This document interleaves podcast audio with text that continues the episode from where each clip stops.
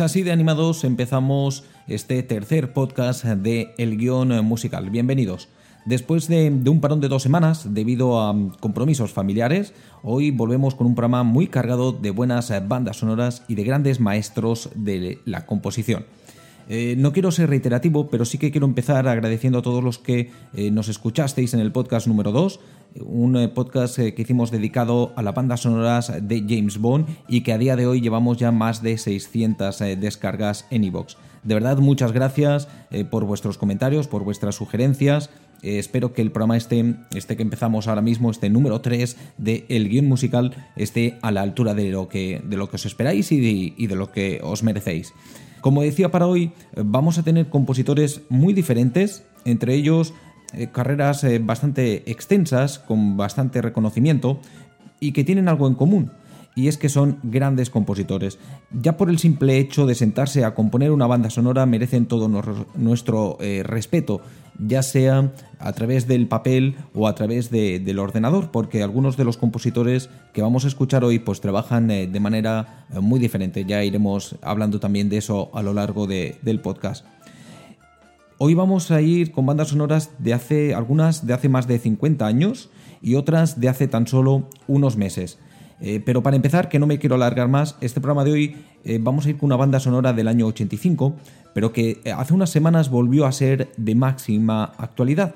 la película retrataba un futuro que entonces era muy lejano, pero que en octubre de este año ya era, era presente y que hoy, a día de hoy, podemos decir que ya es pasado. Después de todas estas pistas es evidente que estamos hablando de Regreso al futuro y que el compositor es Alan Silvestri. Se trata de un compositor nacido en el año 50 en Estados Unidos y aunque su sueño era ser una estrella de rock, pues parece ser que una serie de acontecimientos hicieron que acabara en el mundo del cine. Eso sí, un buen día decidió echarle un cable a un amigo con una composición de una película y bueno, eso parece que le, dio el gusanillo y que acabó haciendo algunas composiciones de, películas menores e incluso eh, también eh, acabó en el mundo eh, de la televisión con algunos episodios, entre ellos Starkey Hatch.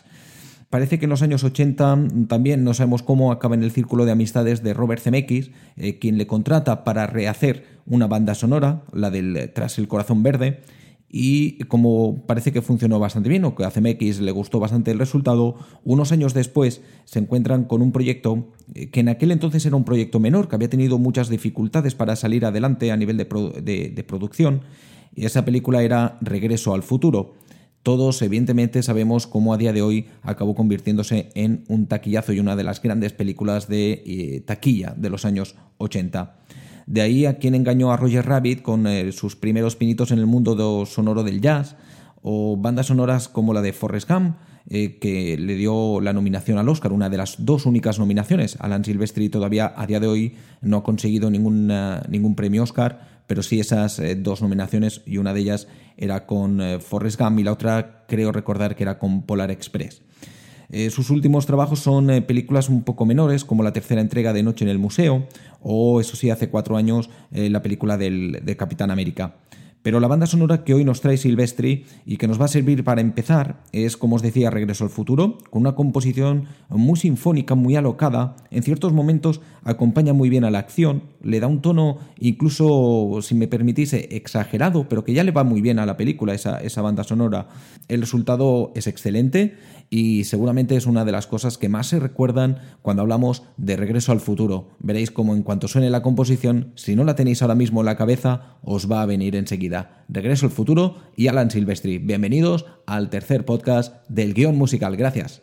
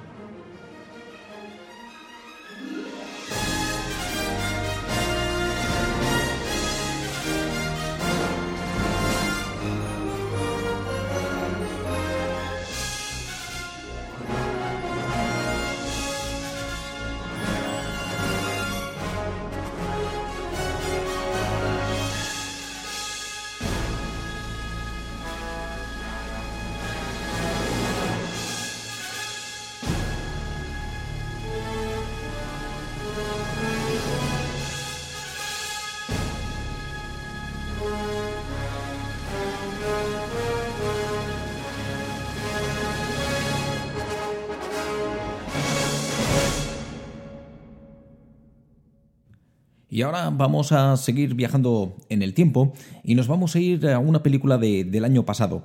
Es una película llamada Gran Hotel Budapest, seguro que la conocéis, espero que la, que la hayáis eh, podido ver y disfrutar. Yo he de, reconocer que con esta película, eh, bueno, me costó un poco entrar en el, en el mundo imaginario eh, de Wes Anderson, que es el director, pero es toda una experiencia visual, eh, especialmente eh, también sonora, porque os aseguro que el compositor, que es ni más ni menos que Alexander Desplat, es para mí uno de los mejores compositores que hay en estos momentos en el, en, el mundo del, del cine.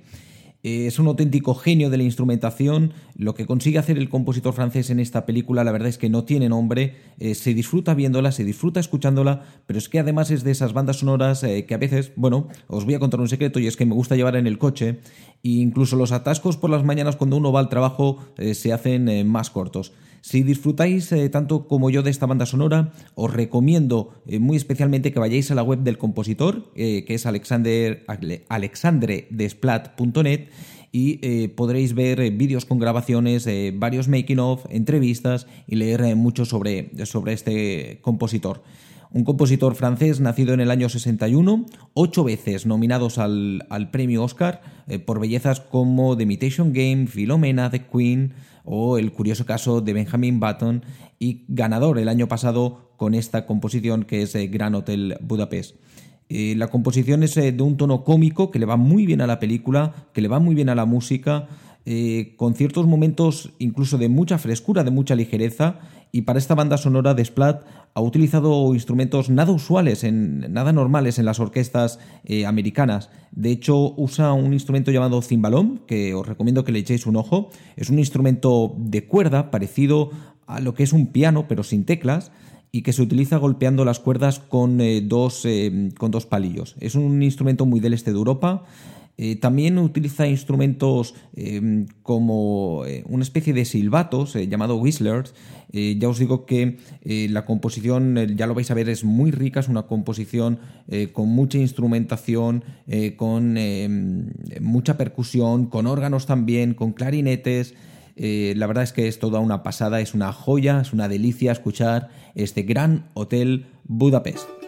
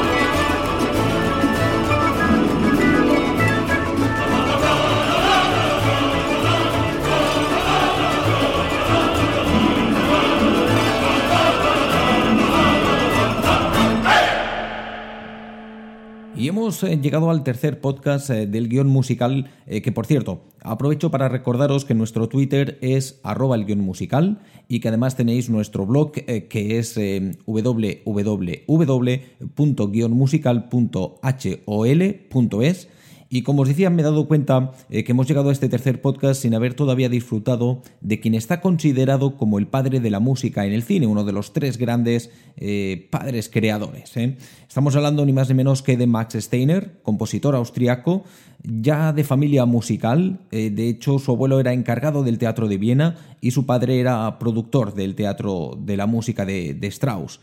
Max Steiner empieza a componer óperas a los 16 años y durante la Primera Guerra Mundial eh, tiene que huir a los Estados, eh, Estados Unidos, donde es eh, contratado por la RKO. En aquellos años todavía la música está considerada como un elemento menor, secundario, puesto que algunos grandes directores y productores todavía siguen pensando que la música distrae cuando se ve en la gran pantalla pero en el año 33 la RKO eh, tiene una película en peligro y Max Steiner eh, se encarga de componer la música. Esa película es eh, King Kong, sin duda una de esas películas que más han influido en la música posterior y especialmente cuando se trata de una película de terror o de suspense. Ha compuesto más de 300 bandas sonoras, entre las que tendríamos que destacar, aparte de King, de King Kong, Lo que el viento se llevó. 20 nominaciones al Oscar, en tres eh, de esas ocasiones se acaba llevando la estatuilla a casa y lo que vamos a escuchar es una de las piezas pequeñas en tiempo pero grandes composiciones que Max Steiner hizo para King Kong y para salvar lo que hoy en día es eh, la música en el cine.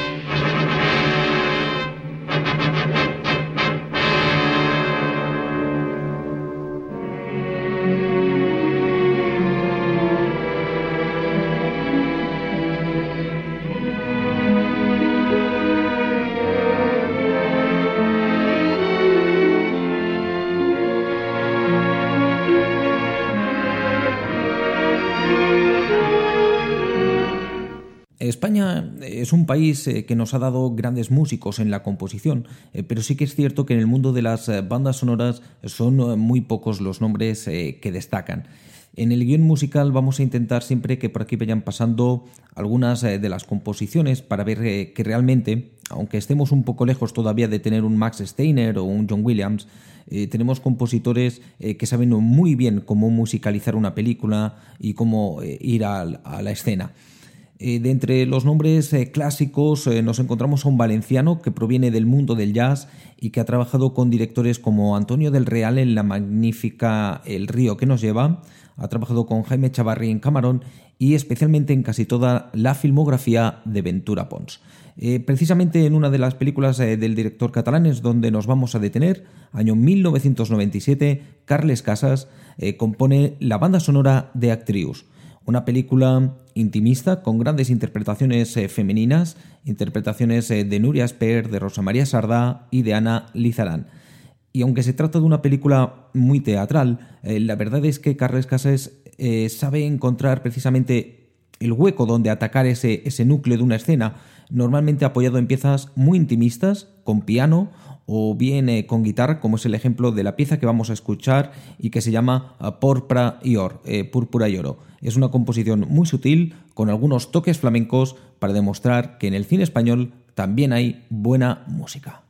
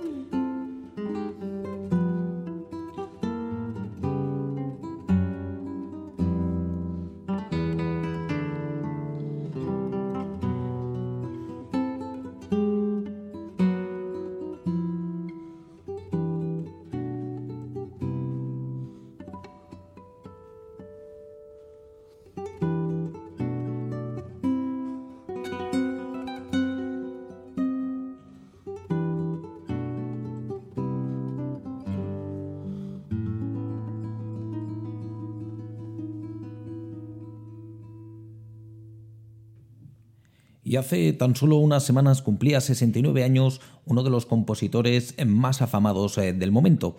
Nacido en Canadá, Howard Shore llega al mundo del cine a finales eh, de los años 70 y no es hasta casi 20 años eh, después cuando empieza a encontrar su sitio y a recibir encargos de películas importantes como Filadelfia, Seven o El silencio de los corderos. Y en el año 2001 se estrena una de las grandes películas eh, de la década, una de las grandes películas de los últimos tiempos y una de las grandes superproducciones. Estamos hablando del Señor de, los Anillos. Eh, sin duda lo que consigue Howard Shore es hacer una, banda sonora que, integra, eh, que se integra a la perfección con la música, perdón, con la película de Peter Jackson, temas de una mm, facturación casi perfecta a nivel musical, sabe dar ritmo cuando lo requiere, acción, suspense, eh, música para, la parte más épica también de la, de la, película, para las batallas, pero mi favorita sin duda alguna es la música que nos ayuda a ver, a descubrir eh, por primera vez a los eh, hobbits que había soñado el escritor Tolkien.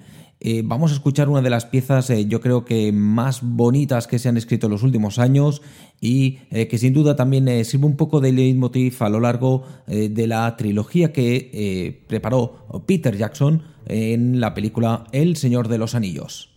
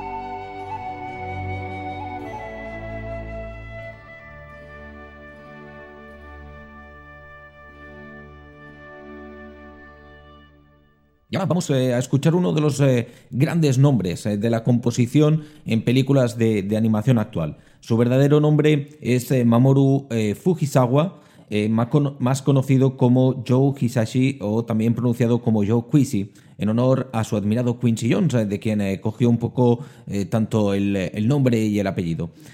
nacido en 1950 en Japón, es un auténtico genio del piano, de la música electrónica, con grandes dotes para las composiciones eh, melódicas que realiza, eh, prácticamente mm, escribe él en solitario.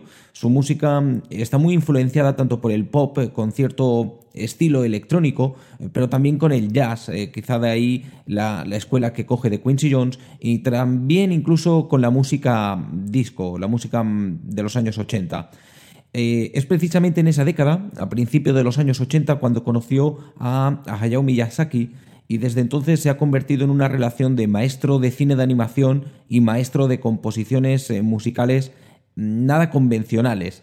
Eh, nada convencionales, sobre todo especialmente cuando hablamos eh, de que estamos hablando de música en películas de dibujos.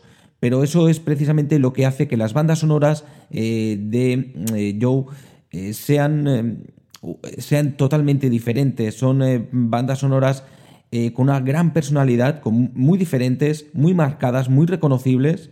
Ha hecho bandas sonoras para Porco Rosso, para Mi vecino Totoro, para La princesa Mononoke y para El viaje de Chiro, que es la que hoy vamos a escuchar. En 1988 incluso creó su propia compañía discográfica y tanto en Estados Unidos como en Inglaterra eh, suele realizar eh, bastante a menudo conciertos tocando el piano. Eh, como curiosidad, comentar que en el año 2001 incluso se atrevió también con la dirección de una película eh, llamada Quartet, eh, de difícil acceso a ella, que trata sobre precisamente sobre un músico de, cuerda, perdón, un grupo de, de, música de cuerda, de un cuarteto.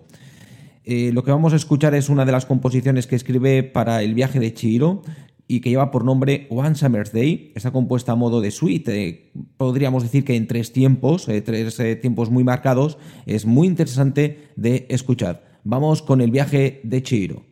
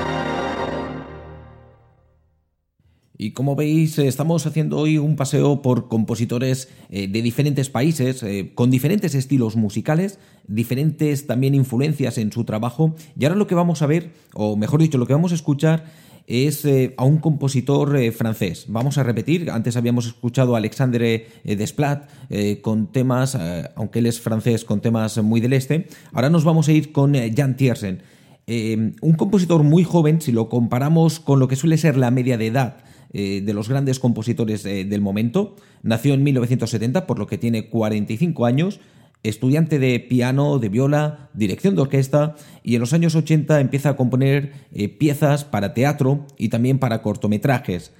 Eh, más tarde participó, hizo, realizó la banda sonora de Amelie, eh, que es su gran trabajo a nivel comercial, a nivel popular, pero también tiene un trabajo muy interesante que es el que hoy quiero que escuchéis. En el año 2003, eh, una tragicomedia de Wolfgang Becker llamada Goodbye Lenin, una película que de verdad os recomiendo mucho si no lo habéis eh, tenido oportunidad de ver, en la que Tiersen utiliza el piano y el acordeón indistintamente y nos va a demostrar cómo, cómo de bien pueden empastar estos eh, dos instrumentos. Eh, una banda sonora con un ritmo muy pausado, muy romántico. En ciertas ocasiones eh, hay algunas eh, escenas conflictivas, no diríamos bélicas, pero sí situaciones colectivas agitadas. Y Jan Tiersen sabe también poner música en esas situaciones. Destaca por su, por su música más bien minimalista, muy sutil, con algunos. con algún aire incluso bohemio, pero también muy irónico. Todo esto lo consigue llevar a cabo en una banda sonora en la que yo recomiendo una, un par o tres de, piezas. Una de ellas es Summer 78, eh, magnífica, otra es Childhood, y la que hoy quiero que, escuchéis, la que vamos a escuchar, la que vamos a poner, y que eh, da nombre a la película y que se llama, por lo tanto, Goodbye Lenin. Él es eh, Jan Tiersen.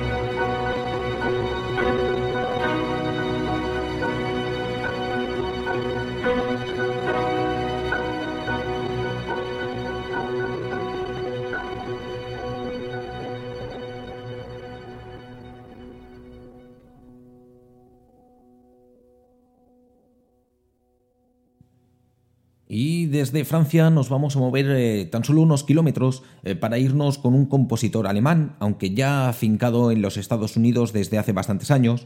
Sin duda uno de los grandes compositores del momento, eh, con mucha controversia, tiene igual de, de fans que de detractores. Estamos hablando de Hans Zimmer. Eh, parece ser eh, que se cumplen los pronósticos eh, más pesimistas y es que la gira que le va a traer este próximo año por Europa finalmente no va a pasar por ciudad española, aunque bueno, esperaremos hasta el último momento a ver si hay alguna, alguna oportunidad. E indicaros que Hans Zimmer nació en Frankfurt en 1957. Es un, empezó siendo compositor eh, de música para publicidad eh, en, sus inicios. También ha pasado por el mundo del pop. Ha producido al, grupo pop de The Boogles con el famoso tema Video Kill de Radio Star y quizás es el director que mejor sabe combinar actualmente la música sinfónica eh, con la música electrónica. Ah, crea todo un mundo sonoro muy peculiar, eh, casi como si se tratara de un muro de sonido eh, es un director al que seguramente escucharemos bastante menudo en el guion musical, por lo tanto, hoy no, no os quiero hablar de todos los trabajos anteriores, porque además sería muy extenso y podremos, y no sé si lo haremos, pero podremos hacer eh, auténticos especiales solo sobre la música de, Hans Zimmer, eh, realmente un músico que parece que todo lo que toca lo, lo convierte en oro. Eh, la banda sonora que vamos a escuchar, la pieza se llama Mountains y pertenece a una película del año pasado, Interstellar, una película de Christopher eh, Nolan. Eh, para esta película, para esta banda sonora, concretamente ha utilizado muchos los órganos del siglo XVII. Christopher Nolan siempre habla maravillas de Hans Zimmer, siempre que puede trabaja con él y incluso para esta composición, para, para esta banda sonora, además de grabarse en estudio, eh, también eh, montó todo un estudio en la Temple Church eh, de Londres, una, una, catedral en la que ya os digo, montó ahí cuatro o cinco músicos con, con violines, con violas y se dedicó a grabar para conseguir esa acústica que quería. También se tuvo que ir, evidentemente, porque el sonido del órgano, pues podemos hacerlo a través del ordenador, pero si eres un poco purista, pues eh, y tienes la oportunidad de ir a tocar un órgano en una, en una catedral, eh, mucho mejor. Y evidentemente eso es lo que hizo eh, Hans Zimmer para esta película, para Interestelar, utilizando esos grandes órganos de iglesia con ese sonido tan peculiar. Además es una película que habla mucho del, paso del tiempo y la diferencia del tiempo eh, entre los planetas y en el espacio, y todo eso tenía que quedar reflejado en esta banda sonora, y creo que, lo deja bastante bien.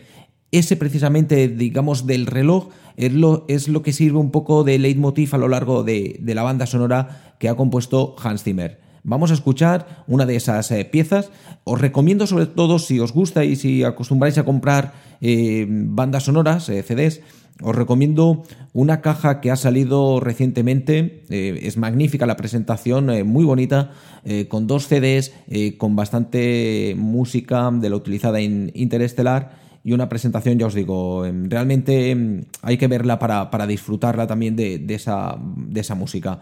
Vamos a escuchar a Hans Zimmer, Interestelar Mountains.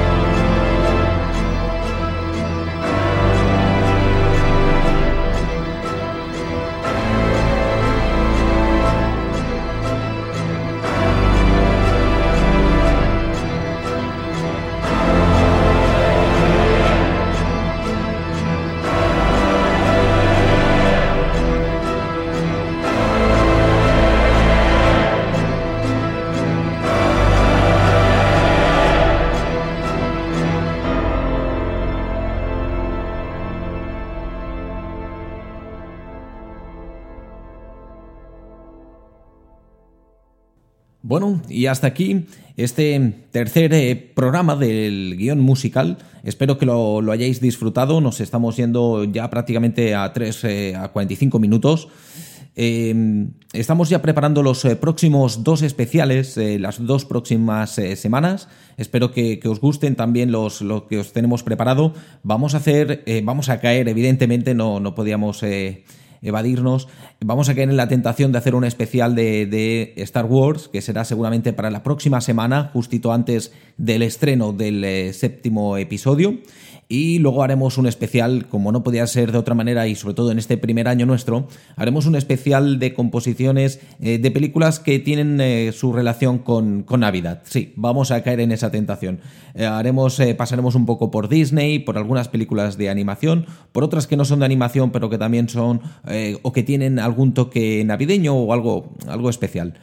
Por lo tanto, eso es lo que os estamos preparando. Eh, aquí acabamos, como os digo, el tercer eh, programa del guion musical. Espero que lo hayáis disfrutado. Muchas gracias por la compañía y nos vemos en siete días. Chao.